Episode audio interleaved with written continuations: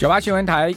，FM 九八点一，财经一路发，大家发发，听众朋友，我是阮木华。哦，这金融诈骗案层出不穷啊，透过脸书啦、赖这些社群，呃，推荐标股这种假投资真诈骗哦，现在真的是非常泛滥哈。今天金管会也跳出来了，实在看不下去了哈。呃，金管会主委黄天木今天在立法院财委会上说呢，近期会找社群媒体哈，并跨部会研讨，第一时间哦就要截断不法资源。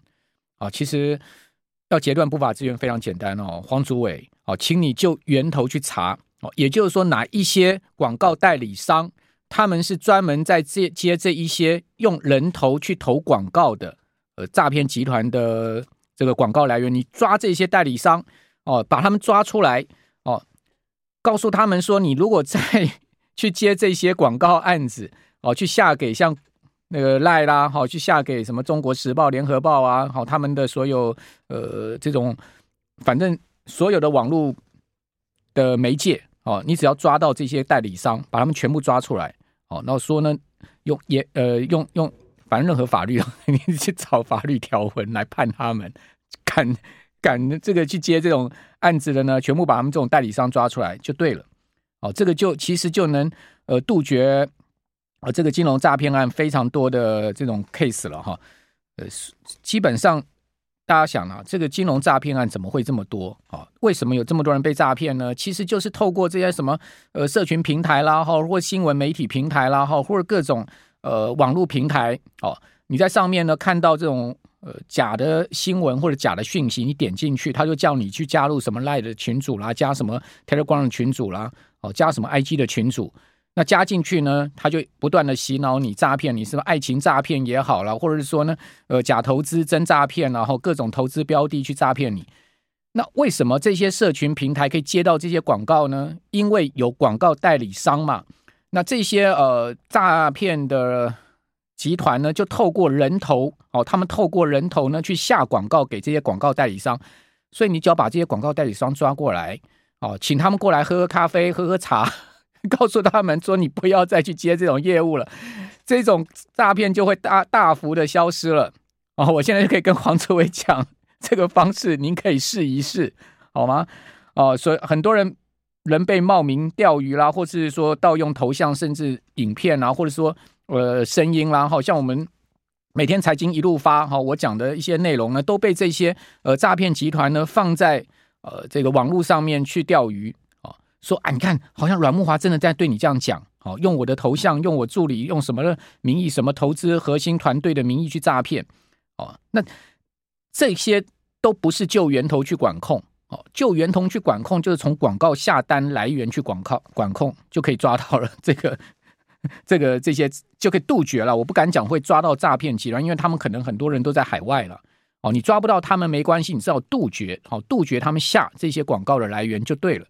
哦，那当然损失的是谁呢？损失的就是这些社群媒体平台，他们可能接不到广告嘛，因为这个广告量很大嘛，对不对？哦，是一笔大钱嘛。哦，好，这个是一个。好，今天金管会在立法院呃，针对立委的质询哈，呃，谈了这个事情。啊，我觉得这个立委质询的是对，因为太多人被诈骗。我估计啊，台湾每年的金金融诈骗的产值啊，这几百亿跑不掉。哦，真的几百亿台币逃不掉。太多啊，尤其是一些呃，这个上了年纪的人呢，他们呃，可能资讯落差上面哦，有一定的问题哦，所以呢，呃，很容易被诈骗哦。那老人家们，他们退休金又特别的珍贵哦，而且骗到他们真的是哦，非常麻烦的事情哈。好，另外呢，新贵投资热，好，新贵最近哈是爆炒店了哈，所以呢，呃，黄主委呢也提这个民营股警示，我们节目。上个礼拜不就讲了吗？民营股这个事吗？对不对？哈哦，这个今晚会呢，就今天呢说，诶，台湾也有民营股，哈，这个警示说呢，网络留言要审慎判断。哦，最近不少啊，新贵股的讨论度窜高，哦，引起了新贵市场的投资热潮。因为新贵股票没有涨跌幅限制，哈。那黄主委今天以国外的民营股，哦，这个风潮为例，提醒外界任何投资都要注意股票基本面。哦，对于网络上的留言或风潮。好，还是要审慎判断。那这两天，星宇航空的董事长张国伟跳出来讲嘛，他说：“我开公司不是用来炒股的。他说我对于这些股票，呃套牢族，好，就买星宇航空买在五十块钱被套牢了，我感到抱歉，但是呢，也不是我的责任啊，我也没有叫你们去买啊，这个话对不对？也对啊。那为什么他们会去买到五十块的星宇航空呢？哦，你要去看看星宇航空还在亏损，那长荣航还不到三十块，华航二十多块，呃。你你要你要买新宇五十块钱，那你至少要去比较一下其他航空公司的股价是怎么样嘛？基本面还是要注意是吧？哦，这个就是已经不是这个所谓金融诈骗的问题，这个就是在判断基本常识的问题。我不要讲知识哈，这是基本常识的问题。哦，另外呢，银行压力测试哈，恐怕会影响金融股的配息。今天黄主委也针对这个事情啊有说法了哈。呃，因为金管会准备对银行业祭出所谓的压力测试，哦，所以存股族呢担忧啊，这样的举动恐怕会冲击金融股的配息能力。事实上，今年金融股肯定配息不好的啦。大家已经看到最近啊，一缸子股票啊，动辄大跌，都是因为股利的殖利率不如市场预期。像是华兴哦，昨天不是跌停板，这么好的公司都给你跌一只跌停板而锁住。今天华兴继续跌嘛，哦，一开盘哇，就是往下杀，哦，但是后面就慢慢拉上来了，对不对？哦，基本上还是有一定的这个股票的价值面存在了哈，但是呢，因为配息率 让投资人非常的不爽嘛，再加上去年第四季的汇兑损失的问题，哦，所以导致华兴昨天的股价哦，这个杀到一根罕见的跌停板。什么时候看到华兴跌停了的？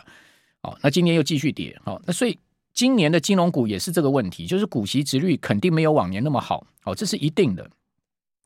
哦，那现在又要一个压力测试哈。那压力测试呢？当然，啊，就不管金控啦、银行啦，都会因为这个压力测试，可能在这个股息的配发上面啊，有另外的考量。那今天黄主委也说了哈，银行的压力测试是例行的工作哈，并没有若 A 则 B 的必然关系性了哈。呃，为了是要提升金融的稳定跟韧性，好，所以今年呢有五大相关的施政措施跟重点。哦，那这五大我就不念了啊，基本上呢就是。跟这个金融业有关，跟期货啊这些呃行业有关的啊，其中呢，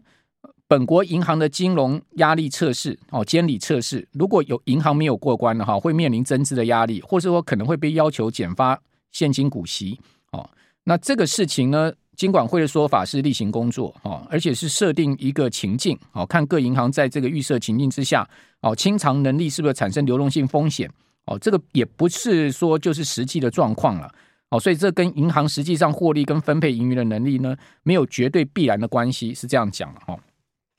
好，那这个有关呃这个监管会还有说今天的一些金融消息啊，先跟各位讲到这个地方，因为其实这些消息蛮重要。另外呢，跟经济有关的是今天国发会好针对昨天景气对策灯号继续亮出第三颗蓝灯，而且分数再掉两分，好从十呃这个十十三分掉到剩下十一分，我们最低分九分嘛，只差两分就最低分了嘛，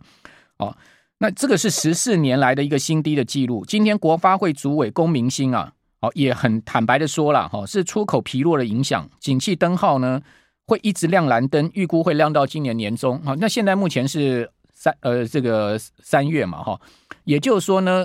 昨天公布出来的是这个景气灯号是这个二月的灯号，也就是说呢还要再亮大概四颗到五颗的蓝灯，我估计可能不止了，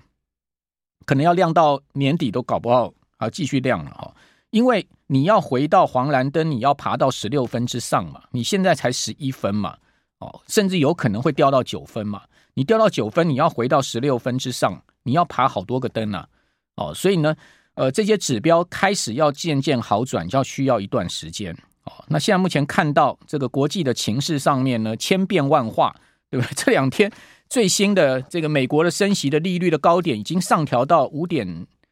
七五了，好，就五点五到五点七五，这个跟去年十二月联准会公布出来的点阵图，哦，就是说联准会的十这个十多个，好，将近二十个决策官员，他们一致的共识是，今年的利率的高点是五点一，哦，去年的点阵图呢给出的这个利率的高峰值是五点一，现在市场已经经过一个月到两个月时间的全面改观了。现在全面改观到什么呢？到说呢，今年的利率高峰会升到五点五到五点七五，所以这个是一个月内的事情了，大家一个月内的事情了。现在美国十年期国债殖率升破四了，哦，昨天最新的美国殖债殖率已经升破四了。美国两年期的国债殖利率呢，已经升到十五年来的新高了，也就是说十五年来没有这么高过的两年期国债的利息了。哦，是现在目前遇到的就是这个通货膨胀一发不可收拾，就是说之前联准会这些官员认为说五趴的利率就可以把通膨压下去，对不起，错了，可能要到六趴的利率才能把通膨压下去，甚至六趴的利率都不见得能把通膨打下去。那你说在这样的状况之下，整个景气在下半年就会翻上来吗？我看是挺难的啦，讲实在的，是挺难的啦。好，现在整个整个这个情况已经是丕变了哈。我跟各位讲，已经是一百八十度的转弯。原本市场还预估今年第第三季下半年要降息的，现在已经没有人说要降息。今天野村开出第一枪，野村说什么？野村说三月二十二号美国联准会的会议上面要一次升两码了，还记得吗？去年六月、七月的时候，野村是第一个说。美国联准会要升三码，结果后面美国联准会真的就升三码，连升四次。哦，所以 野村现在又开第一枪了，三月要升两码，两码又来了。哦，不是一码一码跳了，现在两码来了，而且利率的峰值呢要拉到五点五到五点七五了。哦，也就是说，就现在目前还要再上升一个百分点的利率。那你说金融市场包括整个景气经济各方面能承受吗？哦，这个就是考验了嘛。不是说一定不能承受，这就是考验，所以后面有很多的考验要来。哦，那今天国发会也要说下三月下旬要公布第十五次的景气循环高峰了，代表说这次国发会已经认定景气的高峰已经结束了。哦，那这个详情呢，我们等一下再跟各位报告。哦，但是回到台股，就是还是很撑了哈。基本上今天还能收个平盘哈，开低十八点收个平盘，盘中一度跌过一百零六点。哦，收。在一一万五千五百九十八点的一个平盘的一个位置，台股真的是算是很撑了哈，就很能撑得住哈，很能撑得住，不代表说呢后面就会大涨。好，个股表现行情还是现在目前的主轴。